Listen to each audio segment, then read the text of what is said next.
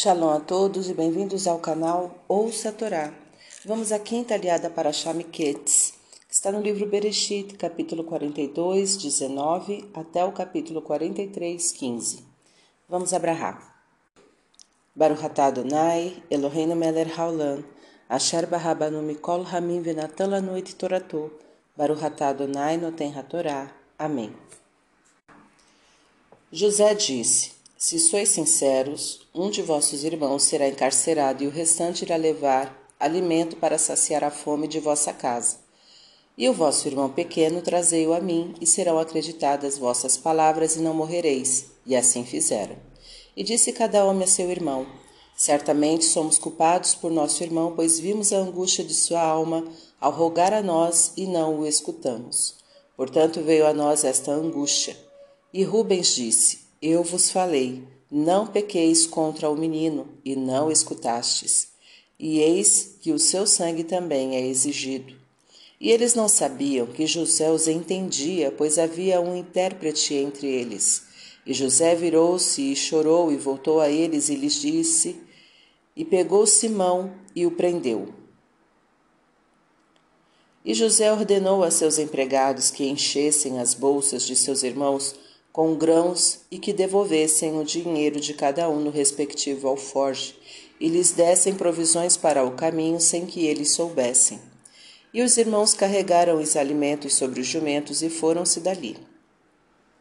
E um deles, ao abrir o alforge para dar forragem a seu jumento na estalagem, viu ali o seu dinheiro e disse a seus irmãos: Foi devolvido o meu dinheiro e está na minha bolsa. E cada um temeu, dizendo: Que é isto que Deus fez conosco? E chegaram a Jacó e lhe contaram tudo, dizendo que o homem queria que o irmão mais novo fosse levado até ele, para que Simão fosse libertado e pudessem comerciar no Egito.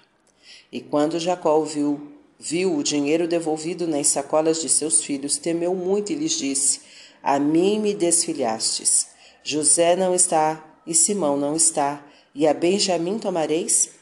Contra mim são todas estas coisas? E Rubens falou a seu pai: Meus dois filhos farás matar, se eu não te trouxer de volta Benjamim. E Jacó se recusou, dizendo: Não descerá meu filho convosco, pois seu irmão morreu e ele ficou só.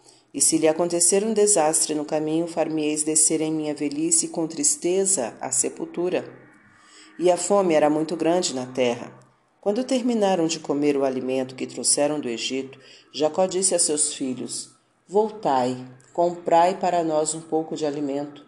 Judá lhe disse: O homem nos advertiu, dizendo: Não vereis meu rosto sem estar vosso irmão convosco.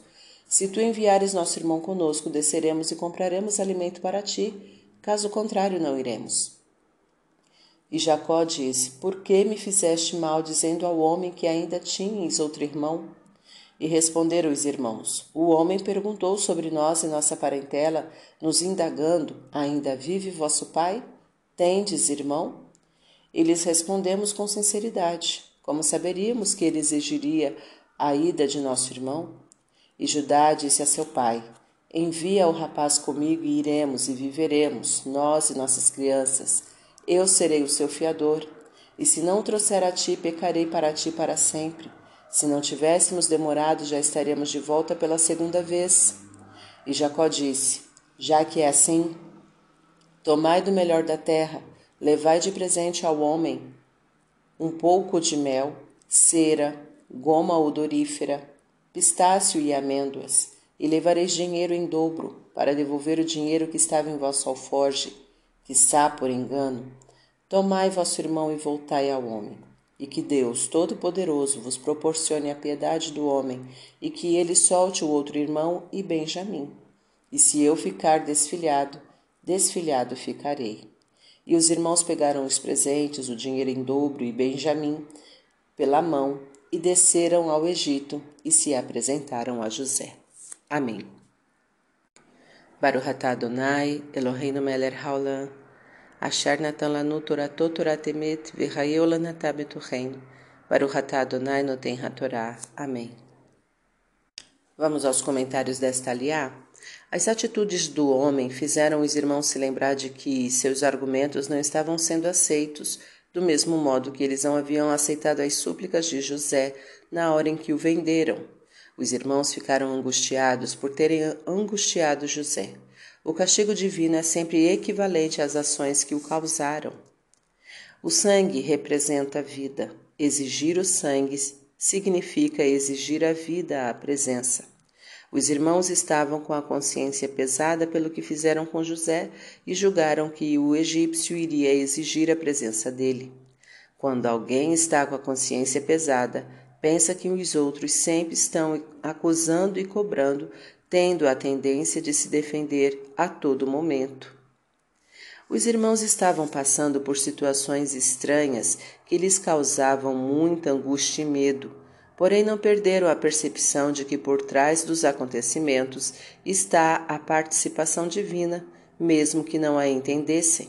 Por mais estranha e angustiante que seja a situação, devemos saber que Deus está presente e que Ele tem motivos para agir assim. Se confiarmos nele, poderemos encarar as coisas com mais sabedoria e, portanto, serenidade.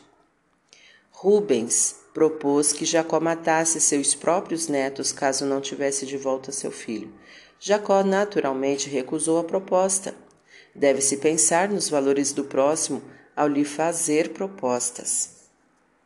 Judá afirmou que indo ao Egito faria viver a todos e que o preço por não trazer seu irmão de volta seria o de ser considerado pecador, o que implicaria ser julgado por Deus. Jacó aceitou a proposta.